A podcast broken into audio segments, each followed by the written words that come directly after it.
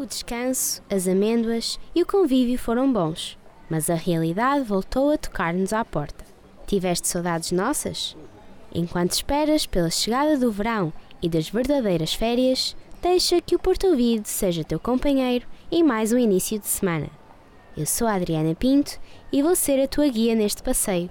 Estás preparado? Porto Ouvido. Muito no Porto para ouvir. A Invicta é apenas tão grande quanto as pessoas que nela habitam e lhe chamam de casa. A Salomé Santos, a Mariana Marques, a Karina Lopes e a Inês Pereira foram à acolhedora Garrafeira do Carmo, ouvir o Sr. Pereira em mais um Porto deles. Agostinho Pereira não nasceu no Porto, mas viveu aqui a vida toda. É o fundador do negócio de família Garrafeira do Carmo. Eu chamo Agostinho Pereira e estou no Porto desde o ano de 1965. Eh, vim da zona de Pelifiel e vim por uma questão de familiar. A paixão que o Sr. Pereira sente pelo Porto espelha-se na sua loja. Mas como é a sua relação com a cidade? Ah, muito boa, tirando uh, os pequenos encalhos que tenho aí de andarem a pôr as ruas todas afuniladas. Em 1989, fundou a Garrafeira do Carmo, uma pérola para amantes de vinho e tradições portuenses. Portanto, isto foi. Tomei a loja de espaço em 1989 e esteve cerca de 11 meses em obras, que se deitou os interiores todos abaixo e fez a primeira obra em 89, depois abrimos em 90, em, no dia 2 de maio de 1990. E agora, posteriormente, subimos mais dois andares ao edifício e é o espaço que temos neste momento. Os turistas que visitam o Porto não ficam indiferentes à loja do Sr. Pereira. Vamos ouvir as histórias que tem para nos contar.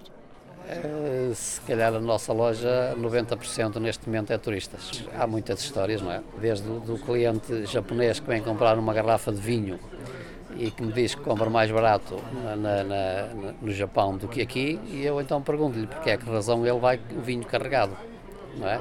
Paga mais e vai carregado. É porque no Japão eles não percebem nada de vinho e têm os vinhos na montra, não é? E a sua loja está muito bem situada porque não está virada ao sol, que é uma característica que normalmente as lojas, eh, para terem vinhos, nunca deviam estar viradas ao sol. O Porto é do Sr. Pereira a cidade do seu coração. Aliás, foi sempre a cidade do coração. A cidade e o clube.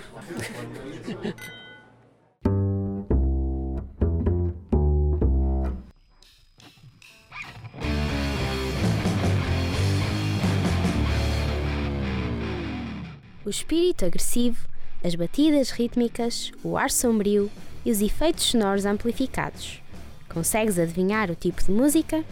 A Rita Jordão foi conhecer o heavy metal portuense dos Mood em mais um Música à Moda do Porto.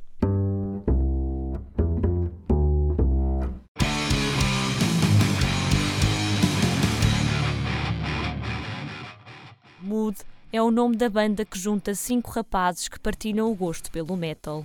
Simão Vicente, vocalista, explica qual o significado da sigla. O nome da banda é Mood.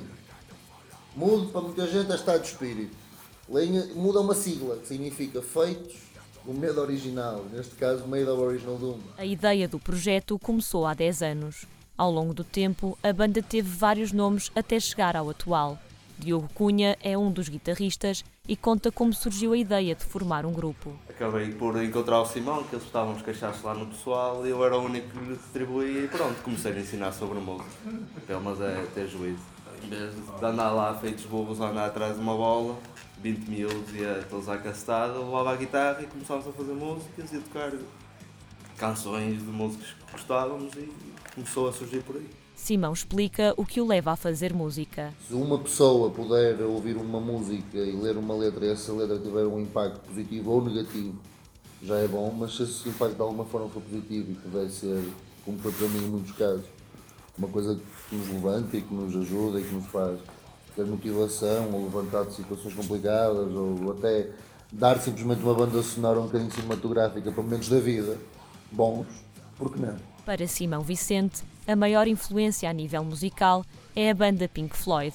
mas são várias as inspirações do grupo. Mais tarde vou bater numa banda, numa banda que se chama Slipknot, que me acordou para aquilo que é o lado agressivo.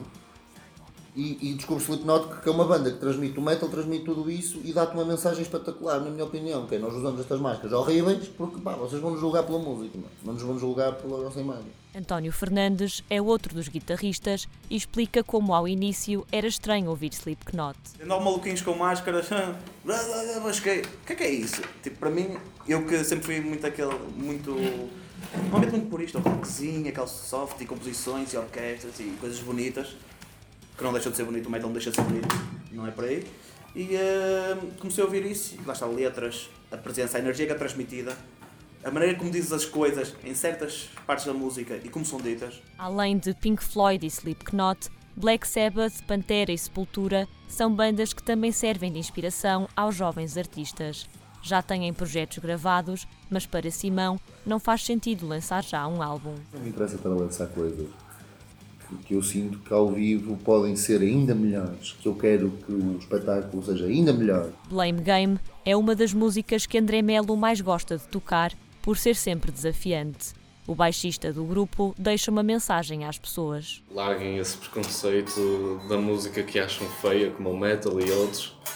As pessoas que deixem isso de parte, que ouçam até ao fim e que no fim ditem se, a música tem algo que lhes interessa ou não. Se não tiver, não ouçam. Se tiver, ouçam outra vez. Obrigado é a palavra que Simão espera um dia ouvir.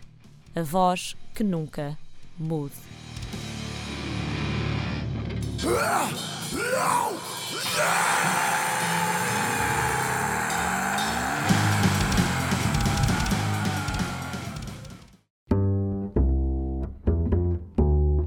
Sentes-te com vontade de viajar? O Porto Ouvido não te paga o passeio, mas dá-te a oportunidade de conhecer o mundo de outra maneira. O João Caraceiro, a de Júlia Pedrosa, a Marta Monteirinho e a Rafaela Lobo estiveram à conversa com o paulistano Gabriel nesta edição do Café Erasmus.